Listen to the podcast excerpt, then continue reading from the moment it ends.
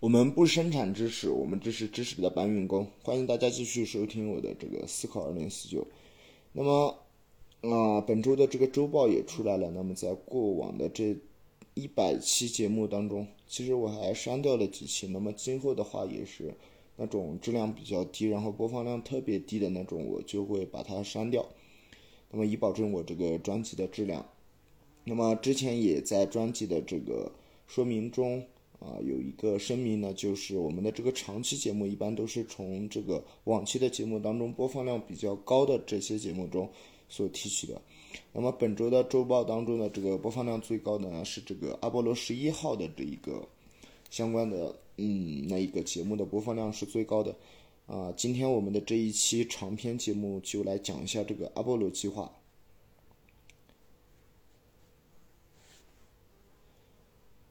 那么就阿波罗计划来说的话，就是这个 Apollo Program，嗯，它的国家呢，发起的国家自然就是美国的这个啊航空航天组织 NASA，它的目标在当时来讲呢是载人登月。那么根据嗯比较这个官方的历史呢，他们也确实已经达到了这样一个目标。那么整一个的这样一个太空的计划也是已经完结了。呃，再来看一下这一个航天计划的一些基本信息，在当时呢，花费了这个二百五十四亿的美元这么一个啊军费开支，持续的时间是从一九六零年到一九七二年，大家也可以回想一下当时国内的一个状况。首次航天飞行呢是这个 AS 杠二零一，是在一九六六年的二月二十六日发射的。首次的载人飞行是阿波罗七号，是在六八年的十月十一日至十月二十二日。最后一次是十七号，那么是在七二年的十二月七日至十二月九日，一九七二年就结束了。啊，成功了十六次，失败了两次。失败的两次分别是阿波罗一号和阿波罗十三号。啊，故障的次数只有一次，那么是在这个阿波罗六号发射的时候。发射的地点呢，主要集中在三个发射台。不过这三个发射台都是在这个美国十分重要的肯尼迪航天中心，那么分别是在三十四号、三十七号和三十九号发射台发射的。那么感对这个 NASA 的历史或者是 NASA 发射的这些航天器感兴趣的，也可以去回听一下我往期的节目。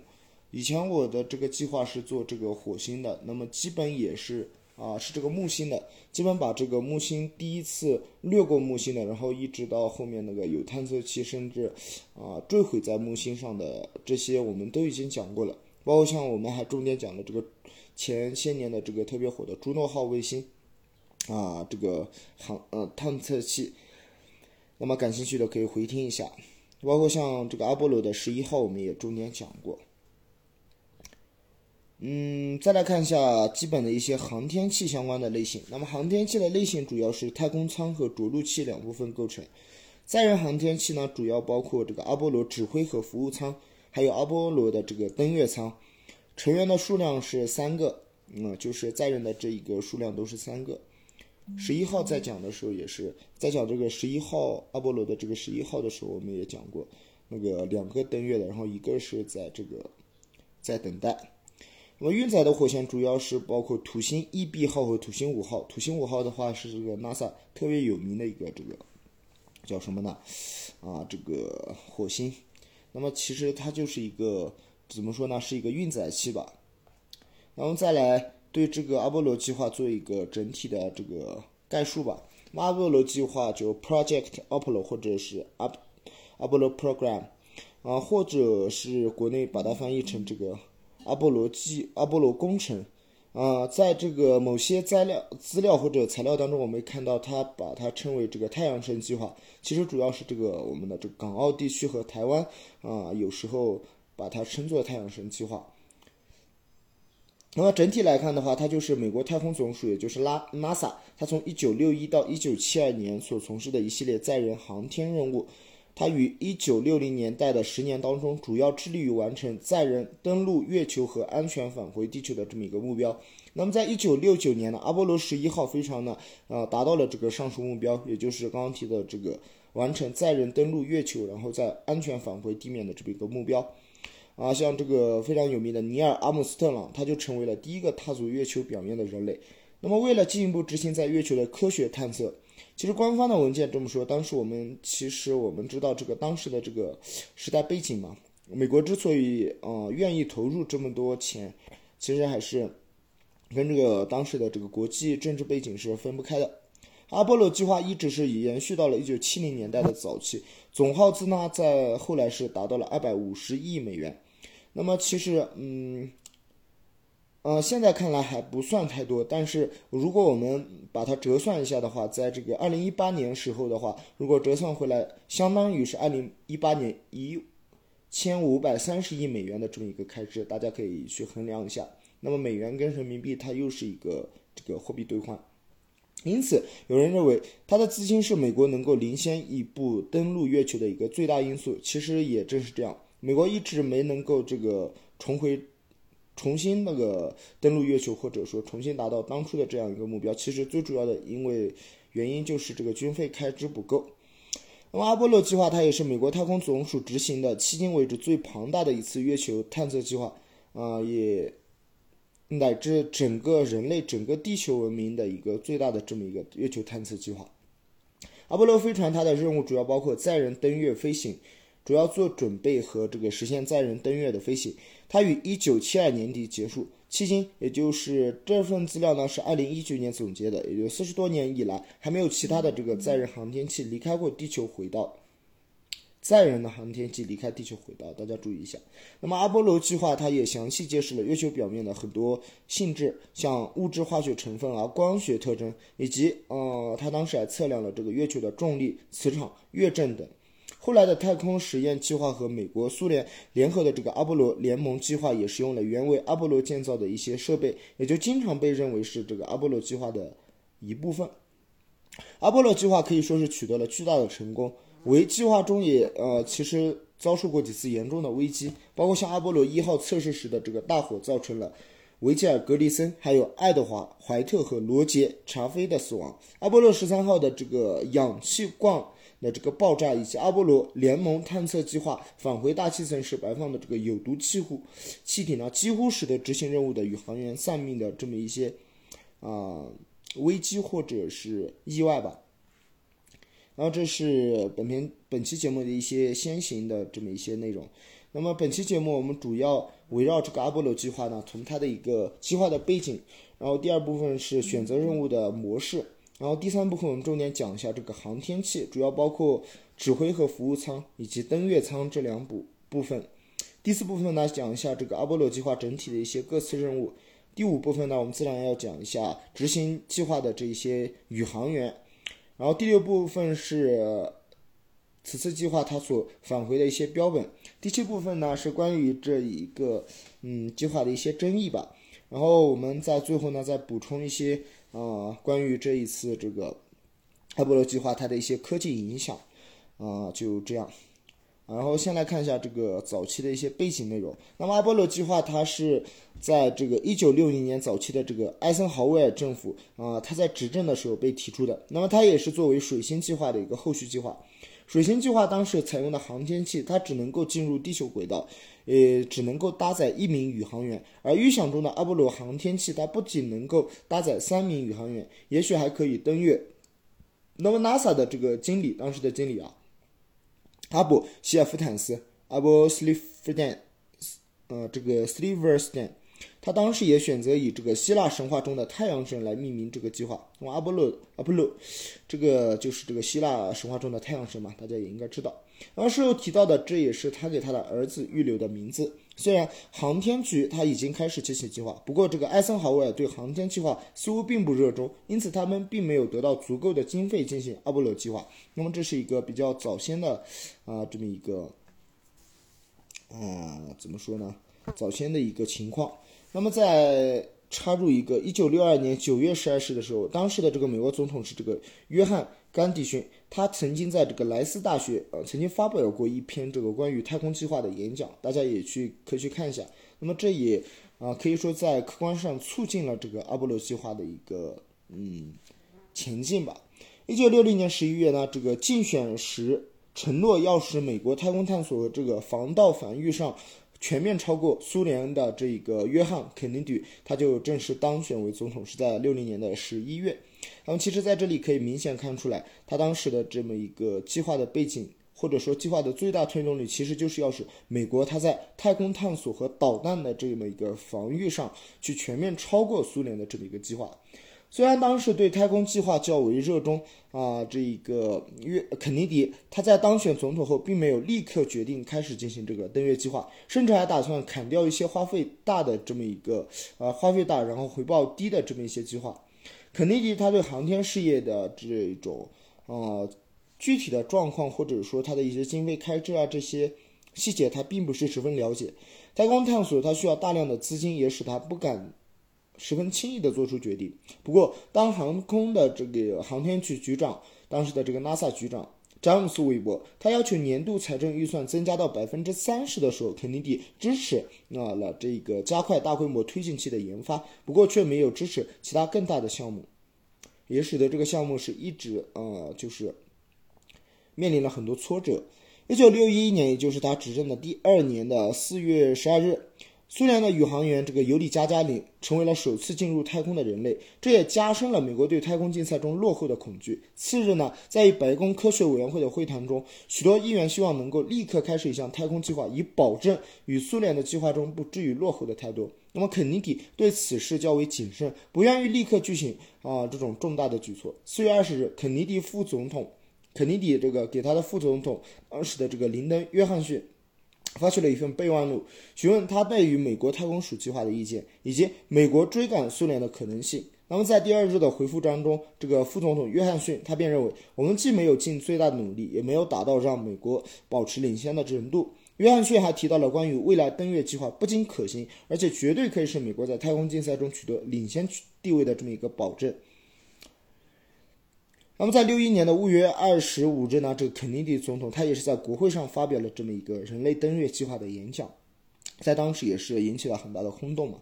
一九六一年五月，呃二十五日，肯尼迪他在参议院和众议院两院的这个特别会议中便宣布支持进行阿波罗计划。肯尼迪发表的这段演讲的前一个月呢，这个美国刚刚把这个第一个美国的宇航员送入了太空，不过还没有进入到地球的轨道。那么这种不利局面也使得一些航空航天局的工作人员对登月计划当时其实并不十分乐观。啊，那么这就是一个阿波罗计划的整体的一个背景。那么看一下具体的一个选择任务的模式。嗯。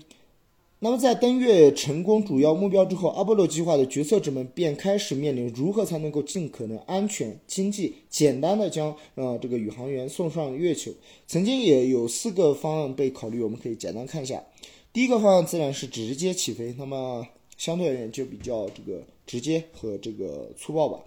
那么此计划是有提出有一个巨大的这个新星火箭，携带一艘航天器直接飞往月球。火箭它在月球表面着陆，任务完成以后再次起飞，再飞回地球。这个想的感觉我也可以想到。然后第二次是这个地球轨道的集合，那么这个就相对有点难度了，啊，有点这个技术性含量。然后此计划需要的是两艘只有土星五号一半大小的这个小型火箭，将登月航天器的不同部分分别送入到地球轨道，然后集合并对接，啊，整个航天器降落在地月球表面。由于当时在轨道中的这个集合多艘航天器的经验特别少，而且地球轨道拼装航天器是否可行也是个未知数，所以此计划也未被采纳。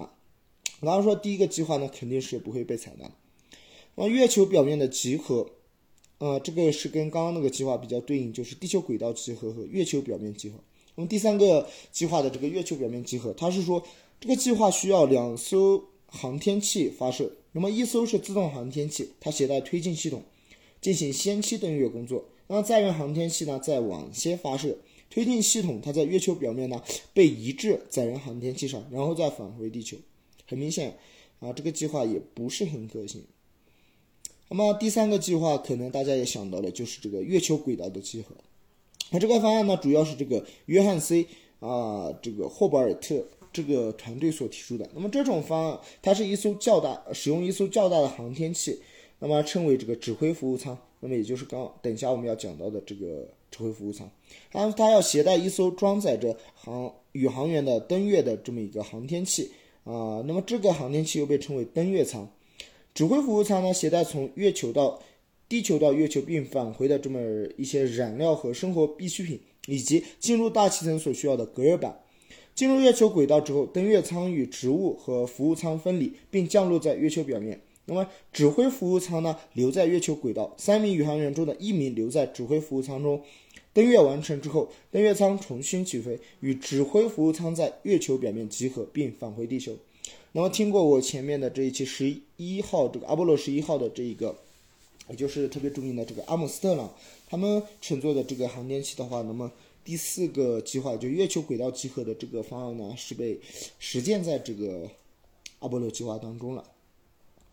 那么与其他几个方向不同，这个第四个也就月球轨道集合呢，它只需要一艘很小的航天器降落在月球表面，并在返回时在月球上起飞的航天器的质量啊也是大大减小。那么通过将登月舱的一部分留在地球上，月球起飞质量呢得以再次减小。登月舱本身呢分为两个部分，包括降落、起飞、降落和起飞两部分。前者呢主要用于登月时的降落，后者在。呃，与这个任务完成以后的起飞与指挥服务舱汇合并返回地球。由于这个航天器质量减轻，一次任务只需要一次单独的火箭发射。当时的顾虑是次数较多的对接和分离所提出的技术难度。再来看一下航天器，航天器呢，它最终选择了在这个月球轨道集合呢，呃，这么一个方案呢，也意味着航天器将包括主要的两个部分，也就是指挥啊服务舱以及登月舱。我们接下来就来。仔细看一下这两部分，第一个是这个指挥服务舱，啊，指挥服务舱我们也知道，最后是成功的降落到这个地球的海水表面嘛。指挥舱的这一个英文名字是叫这个 Command Module，啊，这被这个简写为 CM。那么呢，它是一个呈锥形，然后用于搭载宇航员从地面一直奔到这个月球轨道的这么一个，嗯。那这么一个航天器，那么它也是唯一在任务完成时返回地球的部分。指挥舱的设备呢，主要包括了这个控制推进器，还有对接口、导航系统以及阿波罗计划的计算机。服务舱啊，主要是这个 service service model SM 嘛，还有当中储存的这个宇航员所需要的各种设备，比如像这个服务推进系统、燃料、氧气罐以及机动的喷口和通讯的天线。在阿波罗十五号的任务当中，航天器进入月球轨道时的推进器也位于服务舱的末尾。那么指挥舱它与服务舱呢，就被称为这个指挥服务舱，也就是被合称为 CSM 的这么一个舱。然后服务舱它还携带了科学仪器的一些模块，返回大气层前啊，这个服务舱将会被丢弃。那么只有指挥舱的外层具有隔热板，从而能够抵挡住进入大气层时的高温。进入大气层以后，指挥舱呢将会打开打落降落伞。逐渐的减速并降落在这个海面，以等待地球上的救援。北美航空竞赛的一个成功呢，获得了指挥服务舱的合同，有的有这个哈里森·斯托姆斯，也就是 Harrison Strong，他来负责。北美航空和航天局的关系呢是一度紧张，特别是阿波罗一号的大火使得三名宇航员丧生以后，大火的指挥舱内的电线短路引起的这么一个事故之后，原因也是使得十分复杂。调查小组的结论却是，嗯，当时这个指挥舱的设计、技术工艺和质量控制，它都存在一定程度的问题。再来看一下登月舱，登月舱它是真正登月时使用的部分。那么为了尽可能减少重量，登月舱呢没有设置隔热板，而且动力特别小，只能够在月球表面飞行。登月舱呢能够搭载两名宇航员，其中包括一个降落部分和一个起飞部分。后者也就是起飞部分，它在登月完成时使用前者作为发射平台，进入月球轨道以后与指挥服务舱对接，准备返回地球。然后这个降落部分里面还装载了这个阿波罗的科学实验包，以及最后三次任务中的这个月球车。也就是说，在这个阿波罗计划的最后三次任务当中，他们还呃这个搭载了月球车。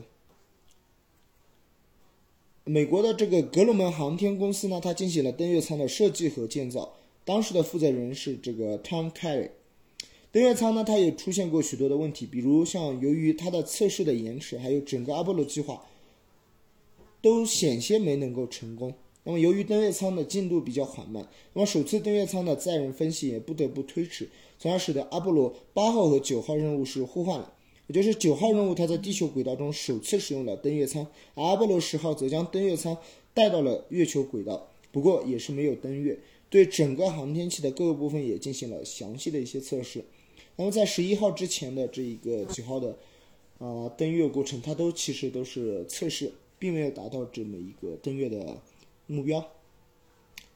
我们现在来看一下第四部分是这个各次的一些任务。阿波罗计划中包括十一次的这个载人任务，从阿波罗七号一直到阿波罗十七号，全部都是从这个佛罗里达州的肯尼迪航天中心发射。阿波罗四号到阿波罗六号都是无人测试飞行。正式的讲，呃，没有这个阿波罗二号和阿波罗三号，那么是从一号直接到四号。一九六七年九月呢，位于这个休斯顿的航天载人中心呢，提出了一系列任务，以完成登月目标。七个任务类型被提出，每个类型都针对特定的航天器和任务进行测试，而每个任务类型的执行，它都需要前一些类型的成功完成来为它奠基。那么这些任务类型，我们也看一下啊。那么在维基百科当中呢，我们分别被这个冠以 A、B、C、D、E、F、G 的这么一些编号。A 是无人指挥登月舱的这个测试。B 是无人登月舱测试，C 是载人近地轨道指挥服务舱飞行，D 是载人近地轨道指挥，然后服务舱的登月舱的分析，E 是载人指挥，然后服务舱和登月舱绕地球进行椭圆轨道的飞行，然后远地点是七千四百千米，F 是载人月球轨道指挥，服务舱和登月舱飞行，那么 G 就是最后一步载人登月。不过，在这个 A B C D E F G 之后，还增加了一个 H 任务，那么也就是月表停留时间被加长，啊，包括像最后的这个 J 任务当中的登月舱，它在月球表面停留三天的这么一些计划。被取消的阿波罗十八号和这个二十号其实都是这个 J 任务，也就是要在这个月球表面停留三天的这么一个计划。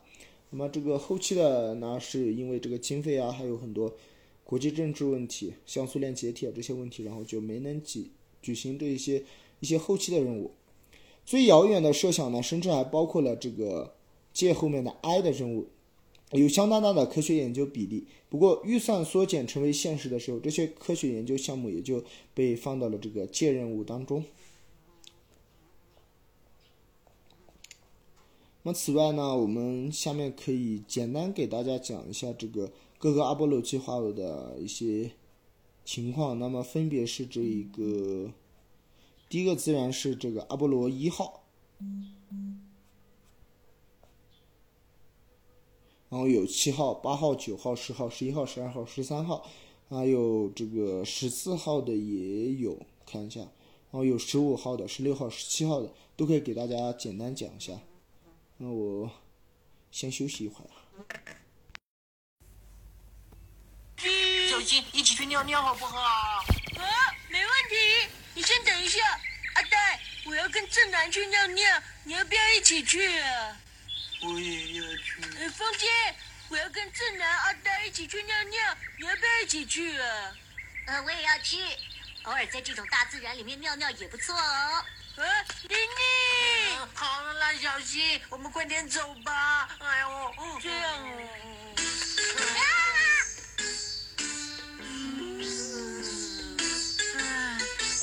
太好了！嗯啊，有蜜蜂！啊，安安静一点，它会飞走的。你先不要动。啊！抱在我身上吧。嗯啊！你不要这样子！啊，我掉了！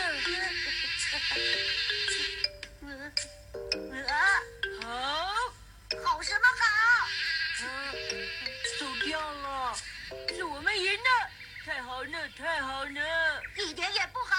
真是的，你最脏了啦！你还是洗一洗比较好吧。我当然知道了。好的，那么继续来看，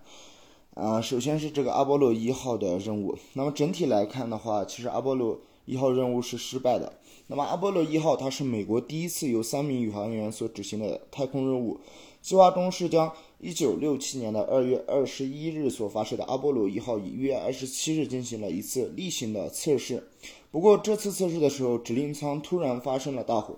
那么坐在指令舱当中的这个三名宇航员包括像维吉尔·格里森、还有爱德华·怀特和罗杰·查菲，十五秒内全部都不幸遇难。当时这个土星 IB 火箭并没有注入推进剂，所以火箭本身其实并不会着火。嗯，不过这个阿波罗指令舱它也不会从外部着火，也没有人会想到航天器它会在地面着火。所有的灭火装置或者被拆除或者被移走啊，不过大火却突然发生了。那么事后，一个专门小组也对此次的这个事故进行了详细的调查，不过没有弄清楚火的确切原因。他们对事故做了一份鉴定啊，那么。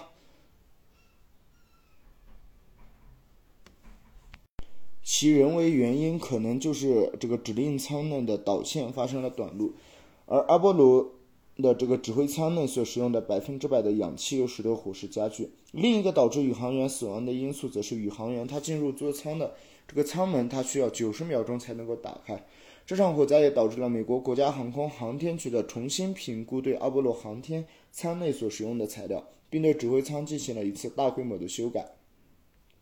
这次任务的名称原本是这个 AS 杠呃二零四，不过任务后的三名宇航员的遗孀则认为航天局应该保留这个阿波罗一号的名称，希望人们不要忘记这次事故。接下来是我们的这个阿波罗七号，那么阿波罗七号的任务整体来看是成功了。那么任务的主要目标就是要达到这个探测器环绕地球的这么一个任务。那么它是阿波罗计划中首次发射的一个载人任务。其实一号也是计划发射的，那么它的时间是在一九六八年的十月十一日，整个任务全长十一天，也是美国首次成功的一个三人航天任务。由于本次任务不需要登月舱，那么土星 IB 火箭呢作为运载火箭被首次使用，而不是其他这个阿波罗任务所使用的这个推力更强的。我们都知道土星五号，那么一直到前些日子它前前几年它还在嘛。然后这个阿波罗一号的悲剧性大火，其实对美国航空航天事业来说，其实是一次沉重的打击。大火之后，指令舱很多地方它都被修改，以确保安全。飞行中的很多安全隐患也被加以防范、防防范。那么阿波罗七号的成功，也重新使得美国这个 NASA 它对载人航天事业以及在一九七零年之前的登月恢复了信心。阿波罗七号完成了首次美国太空的一个电视直播，也是整个计划中的载人任务唯一在肯尼迪中心的三十四号发射台上所发射的。后续的任务都在附近的三十九号发射台进行发射。完成此次任务后，这个瓦尔特·施艾拉他也成为了第一位，也是唯一一位在水星双子星座以及阿波罗三项航天计划中均执行过任务的宇航员。啊，下面是阿波罗八号。阿波罗八号也是成功了，那么它的主要目的就是环绕月球，啊，它是阿波罗计划中第二次的载人飞行，那么，呃，也是人类第一次离开近地轨道并绕月航行的一个太空任务，呃，同时它也是。这个土星五号第一次载人发射的这么一次任务，原计划当中，阿波罗八号应该是首次使用登月舱。不过，第一个登月舱模型，它在一九六八年六月的时候被运到这个卡纳维拉尔角，出现了这个上百个问题。登月舱的主要承包商，也就是格鲁曼飞机工程公司，预测登月舱可能要估计到一九六九年两月二月份才能够做好准备。那么，阿斗阿波罗办公室的主任这个乔治洛，他于八月份提出了一项解决办法。也就是宇航局，它可以在一九六八年的十二月进行一次只携带指挥啊和这个指挥舱和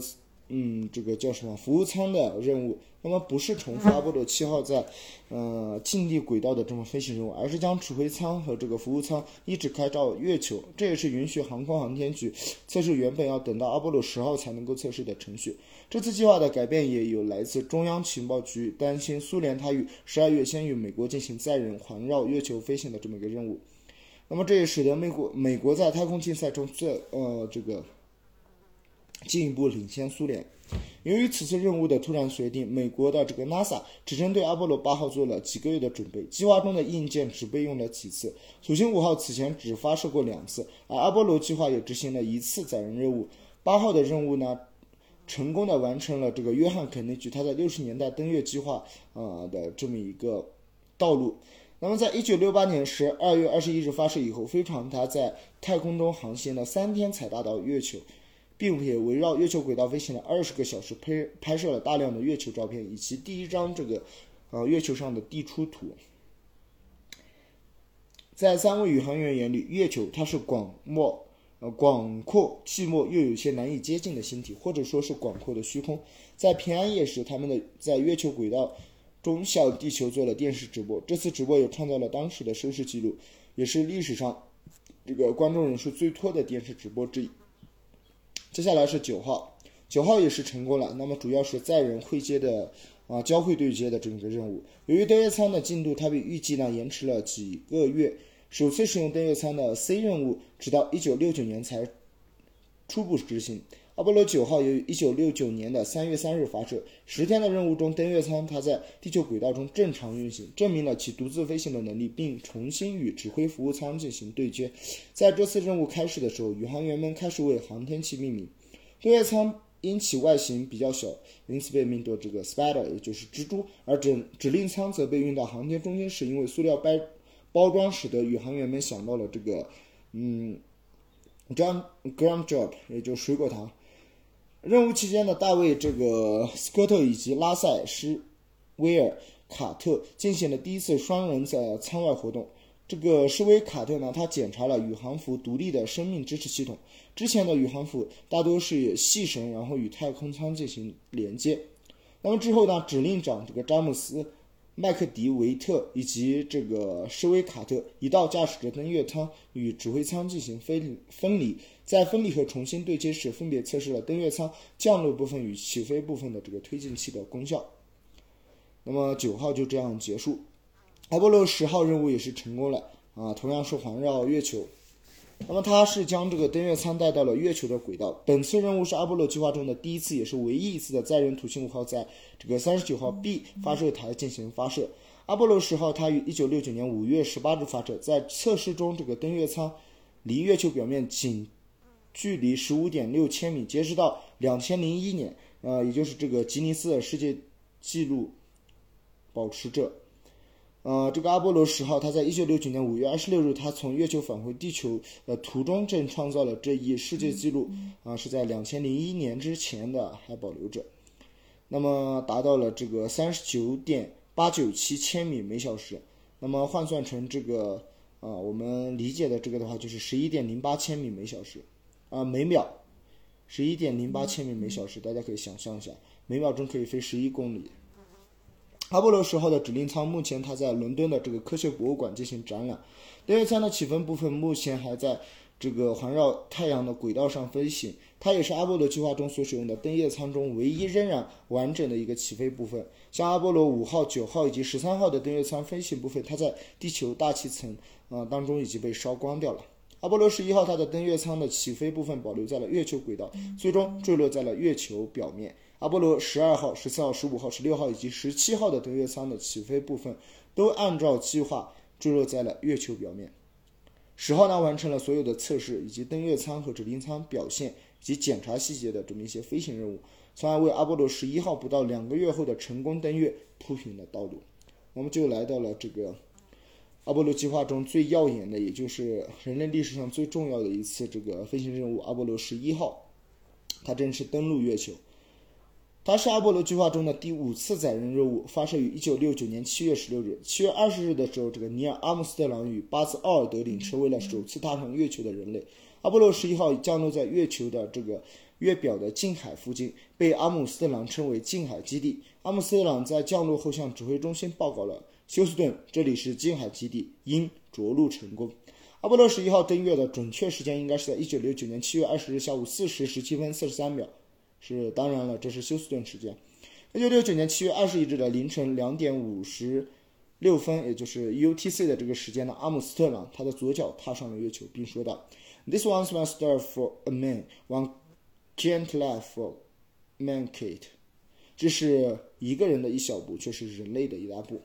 两个人在月球表面活动了两个半小时，使用的这个钻探呢，取得了月星的标本，拍摄了一些照片，也采集了二十二千克的月表这这个岩石样本。从九六十年代初期开始，太空竞赛的胜利的标准被定义为率先登月。从此，从某种意义上来说，阿波罗十一号的成功标志着美国在太空竞赛中的完全胜利。同样，阿姆斯特朗和奥尔德林也在1969年7月登月，完成了肯尼迪总统他在1961年5月25日直播啊这个宣布美国国会他会在一九七零年之前将宇航员送上月球并成功返回的这一承诺，特别的激动人心。然后下面就是这个十二号，十二号同样也是要登陆月球的这么一个目标。就在阿波罗十一号发射不到四个月呢，阿波罗十二号再次踏上了登月的旅程。按照宇航员的这个轮换制度，如果没有添加这个阿波罗八号呢，皮特康拉德的团队将会是执行首次登月任务。不过发射以后，阿波罗十二号它被两次的闪电击中，航天器一度不稳定。由于地面指挥中心与三位宇航员，尤其是这个艾伦宾，他们的冷冷静处理，使得一切恢复正常。不过，指挥人员仍然是一度担心指令舱的这个顶部降落伞遭到破坏。如果主降落伞真的无法使用，那么返回时航天器将像陨石一样坠入海中。一九六九年十一月十九日，阿波罗十二号成功登月。前一次任务，它对进呃降落点的要求并不高。不过，阿波罗十二号它有着准确的降落点。康拉德他又轻松地完成了登月任务。踏上月球后，身材矮小的康雷达的这个康拉德。嗯，也说了一句像这个阿姆斯特朗说的一样的一句话。那么他说到这个，What p i man? That might have been a small one for Neil, but that strong, long one for me. 太好了，天哪！这也许是对尼尔，也就是阿姆，呃，斯壮，阿姆斯特朗，啊的一小步，但对我而言却是一大步啊。那么计划中的这个阿波罗十二号，它也首次使用彩色摄像机对地球的实况进行这个向地球进行实况的转播。不过由于这个，呃，这个这个这个病啊，就是刚刚提到这个宇另一个宇航员他的失误，摄像机没能够使用。这也为这个后来很多争议的问题都留下了很多这个吧，很多苗子这样。那么到这里十二号就结束了。再来看阿波罗十三号，阿波罗十三号它的任务是绕月返回，听起来好像比前面的还要简单点。不过这个任务是失败。那么它是第七次载人任务，发射时间是一九七零年四月十一日。十三号它在计划中是第三次登月任务，不过由于飞船它在抵达月球前发生了这个氧气罐的爆炸，它的电力和氧气均大量流失，所以登月计划被迫放弃。三位宇航员最终是呃能够这个。返回了地球。在发射前两天的时候，指挥舱的驾驶员这个肯马丁利因为风疹而被杰克施威格特所替换。这也是这个阿波罗整个阿波罗计划中唯一一次使用替换的这个替补的宇航员。爆炸以后，马丁他在返回的救援过程中，甚至也是起到了巨大的作用。阿波罗十三号，它是人类航天史上首次在地球轨道外放弃的任务。由于未进入月球轨道。啊，仅仅是绕过了月球，以利用月球引力加速返回地球。三位宇航员也创造了人类太空飞行的高度纪录。阿波罗十三号，它在发生爆炸的时候，曾经对休斯顿指挥中心回报了一句非常有名的话。他说：“Houston, we have a problem。”休斯顿，我们出问题了。后来这句话也不断的被各种星际任务中相关的这个电视节目与电影使用，变成了整个任务里面最有名气的一句话。不过，上述的这句通常被引用的句子其实不太正确，因为当时讲出来的真正句子应该是：“OK，Houston，I've had a problem here。”好的，休斯顿，我们这里已经不出问题，已经出问题了。然后这也是出自这个斯威格特之口。稍后，这个洛威尔回报了一句类似的话，便是说：“这个 Houston，we have a problem，we had a problem。”也休斯顿，我们已经出问题了。阿波罗十三号曾被称为一次成功的失败，三位宇航员以及地面指挥人员的英勇事迹后来也被搬上荧幕啊，这个拍摄了这个阿波罗十三号的同名电影，大家感兴趣也可以去看一下。再看阿波罗十四号，呃，也是登陆月球的这么一次任务。整体来看也是成功了。阿波罗十三号事故之后呢，美国的这个 NASA 他对登月计划的信心，呃，又产生了一次动摇。这个洛威尔他在返回地球的途中，甚至说阿波罗十三号将是很长时间内最后一次的月球任务。阿波罗十四号的三位宇航员拯救了阿波罗计划。原计划中的艾伦·谢伯特，呃，谢伯德他的团队将执行阿波罗十三号。不过，呃，虽然是因为他身体问题已经停飞多年后，这个迪克。斯雷顿出于保险起见，啊，为此将这个谢波德放到了下一次的任务。一九七一年一月三十一日，阿波罗十四号成功发射，登月点仍然是这个十三号啊所降落的这个弗拉毛罗高地。踏上月球后，谢波德的第一话是说：“And It's been a long way, but we have here。路途十分遥远，但我们还是到了。希沃德当时已经是四十八岁的高龄了，这也成为了登月宇航员中年龄最大的一位，也是水星计划七人中唯一登月的成员。他和这个塔当、艾德加、米切尔，他在月球表面进行了两次的这个月表行走的这个实验。接下来是十五号，十五号也是一次成功的登月任务，它是第九次载人任务，也是历史上第四次成功登月的载人任务。本次任务还是阿波罗计划中首次。任务借任务，也就是与前几次登月相比，它要在月球上的这个区别呢，就是停留的时间比较久一点。它要进行了三次较长的月面行走，科学研究的比例也是更大。指令长大卫斯科特以及登月舱驾驶员这个詹姆斯艾文，他在月球表面的这个哈德利西和这个亚平宁山脉停留了六十六个小时五十四分钟，在登月舱外的时间总长为十八小时三十五分钟。两位宇航员驾驶的历史上第一辆月球车，也使得他们在月球上穿过的距离比前几次任务遥远了很多。他们一共收集了约七十七千克的这个月球岩石标本。斯科特和埃尔文他们在月球表面的期间，指挥舱内的驾驶员这个阿尔弗雷德沃尔登，他留在指挥舱中环绕月球进行飞行。他使用全景相机以及加伽嗯这个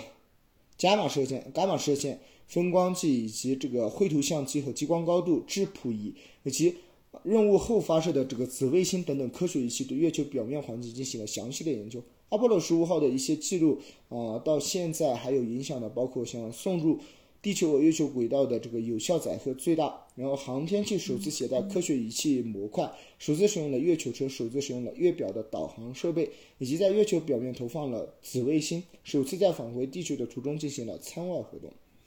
接下来是十六号，是一次成功的登月活动。它于一九七二年的这个四月十六日发射，登月点是在这个笛卡尔高地。四月二十日，航天器进入了月球轨道，登月舱与指令舱分离以后，指挥舱的服务推进系统就是 Space Propulsion System，简称 SPS，曾出现过问题。指挥中心曾想到要取消此次啊这个登月计划。不过，考虑到问题不大，早已分离的登月舱已经在降低高度准备登月，登月得以顺利进行。不过，为了保险起见，月表任务完成以后，登月舱和指挥舱的重新对接后，环绕月球一天的这个计划是被取消了。这个约翰·查尔杨和查尔呃，约翰杨以及查尔斯·杜克，他在月球表面进行了三天的行走，他们收集了九十四点七克的岩石标本，其中有一块的质量达到了十一点七千克。也是所有这个月氧标本中最重的。四月二十四日，指令舱它在月球轨道投放了一颗重达三十六点三千克的卫星，对月球磁场以及太阳粒子进行研究。三十四天内环绕月球轨道达到了四百二十五周。阿波罗十六号也第二次使用了月球车，这个杨和杜克呃曾经驾驶的它达到了十八千米每小时的这么一个速度，也是月球车的速度记录，被收入到吉尼斯世界纪录大全。阿波罗十七号也是一次成功的任务，那么它是一九七二年十二月七日发射，它是阿波罗计划中第十一次载人任务，也是人类第六次迄今为止最后一次的成功登月的太平太空任务。阿波罗十七号也是整个阿波罗计划中唯一一次夜间发射的任务，这也为阿波罗计划画上了句号。阿波罗计划中唯一的一位科学家地质学博士哈里森·施密特，他在阿波罗十七号中担任了登月舱的驾驶员。他和塞尔南在三次月球行走期间收集了一百一十一千克岩石标本。阿波罗十七号创造了阿波罗计划中的很多记录，包括像最长的登月计划、最长的月表行走时间。阿波罗十七号收集了最多的月球标本，也在月球轨道中进行了嗯这个航行时间最长。在即将结束的最后一次登月任务之后，啊，之前这个前指令长尤金塞尔南他也在月球舱前说了一句。啊，现在看来也是令人回味无穷的话。他说，在我们离开月球的塔拉斯利特罗山故事，我们来过这里，我们现在要离开这里。如果情况允许的话，我们还会带着全人类的和平与希望回到这里的。而在我迈出离开月球的脚步时，我想说，美国今日对太空的挑战。将铸造人类明天的命运。愿阿波罗十七号一路平安。那么到这里就把阿波罗整个计划当中的一些细节全部都跟大家说这个讲了一遍。那么接下来的原计划是要给大家讲一下这个宇航员，啊、那么就不讲了。那么回头我们如果大家感兴趣的话，我们可以单独给这些宇航员做一期节目来讲。我们跳到这个返回时所携带的这个标本。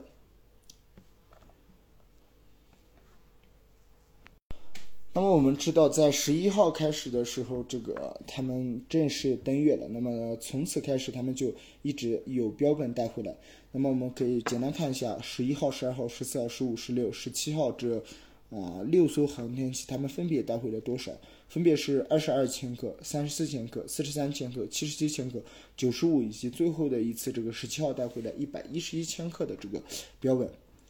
那么总计的话是带回了三百八十一点七千克的这个月球岩石标本，大部分目前是储存在休斯顿里这个休斯顿的这个林顿约翰逊太空中心的月球物质回收和回收啊、宇航员的这个简易实验所中。那通过放射的这个测年以后，研究人员发现月表的这个岩石标本，它与地球相比都很古老。最年轻的月洋标本比地球上已知的最古老的岩石还要久远。月海中的这个玄武岩的标本年龄大多在三十二亿年左右，高地中的标本甚至达到了四十六亿年的年龄。由此可见，月球它在太阳系的呃形成时间，看来是在太阳系形成的早期时间。这个大卫斯科特以及詹姆斯·埃尔文，他们在执行阿波罗十五号任务时找到的这个起源石，它也是月球岩石岩石标本中最重要的岩石之一，被认为是在月球诞生时所形成的一块岩石。许多月球的岩石似乎集中在微流星形成的撞击的撞击的这个环形山中，在月球上由于较厚的大气层而不可能出现类似的场景。那关于整个这个阿波罗计划，其实也肯定是存在争议的。那么今年以来，由于对这个美苏冷霸时期的一些问题的一系列揭秘，呃，那么对这个阿波罗计划的真实性也是出现了一些争议。随着不断的媒体报道和相关的这个披露内幕，不少人据称是在美国就有约两千万人，他们认为这和星球大战计划一样，是美国自导自演的一次世纪大骗局。那么这个星球大战计划说起来也是特别有趣，感兴趣的也可以自己去了解一下。而且还对其本身的这个可行性提出了种种质疑，质疑登月真实性的人所宣称发现的疑点都是基于 NASA 所公布的月球照片，而相信登月真实性的人则尽可能合理的对这些疑点进行科学的解释。目前，绝大多数人还是认为阿波罗计划应该是真实的，认为那些宣称嗯这个披露内幕或者是妄图否定阿波罗计划的人，要么是带有经济或政治目的，要么就是宣扬这种伪科学的伪科学主义者。不过，我相信听众朋友们应该是对这个这种争议比较感兴趣吧。阿波罗计划的总投资呢，啊、是达到了这个一百九十四点零八亿美元，这个是截止到一九七三年的一个数据，折合起来就等于两千零五年的这个一千三百五十亿美元。一九六零年至一九七三年，NASA 总预算是在五百六十六点六一亿美元。在六零年至七三年的阿波罗计划的年度预算也和美国航天局的年度预算的最高峰，它都出现在了一九六六年。一九六六年，美国的 GDP 达到了八千一百五十亿美元。当年阿波罗计划年度预算是达到二十九点六七亿美元，占到美国整个 GDP 的零点四百分之。当年的 NASA 预算是在四十五点一二亿美元，占到的美国 GDP 总量是百分之零点六，大家可以去感受一下。那么总重为三百八十一点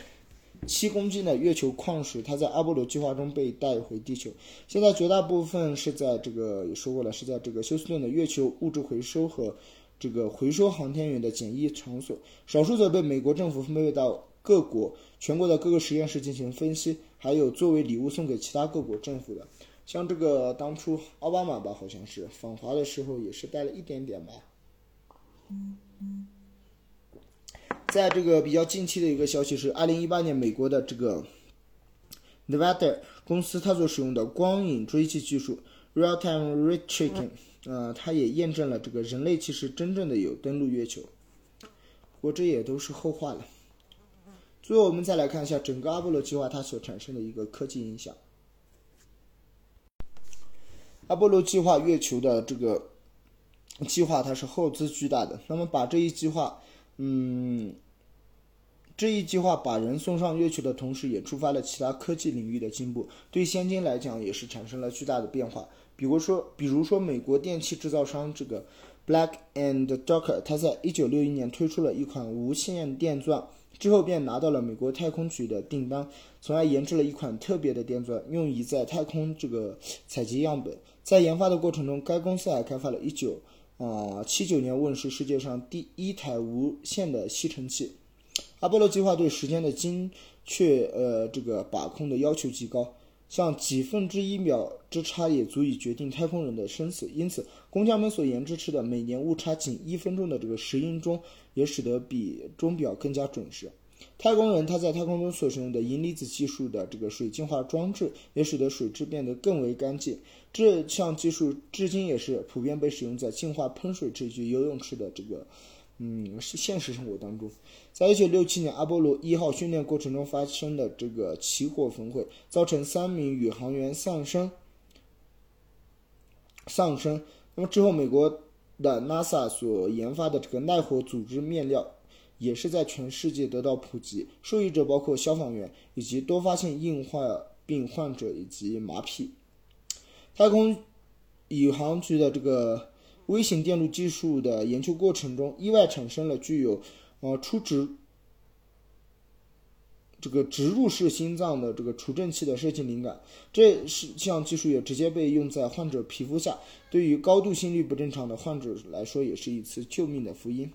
其他技术，比如像太空饮食的冷冻干燥技术，产生速食食品，以及用来保护登月舱不被高温炙热的太空毯，啊，从而催生了这个救生毯，主要用于救灾与人道救援的这么一些科技影响。那么。这是维基百科上总总结的，嗯，觉得总结的不是很好。那么本周末的长篇节目我们就录到这里吧。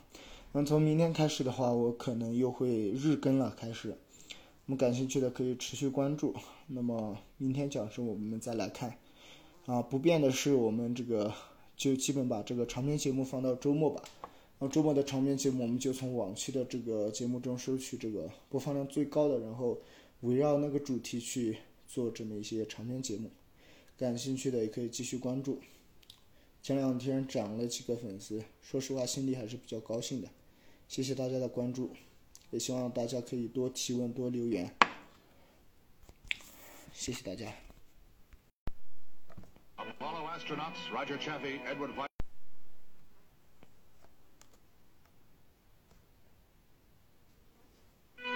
Apollo astronauts Roger Chaffee, Edward White, and Gus Grissom lose their lives in a tragic flash fire aboard their grounded space capsule.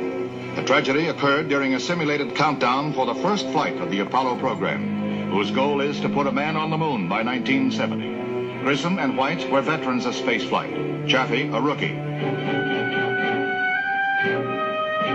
During a drill similar to this, the entire three-man crew was engulfed.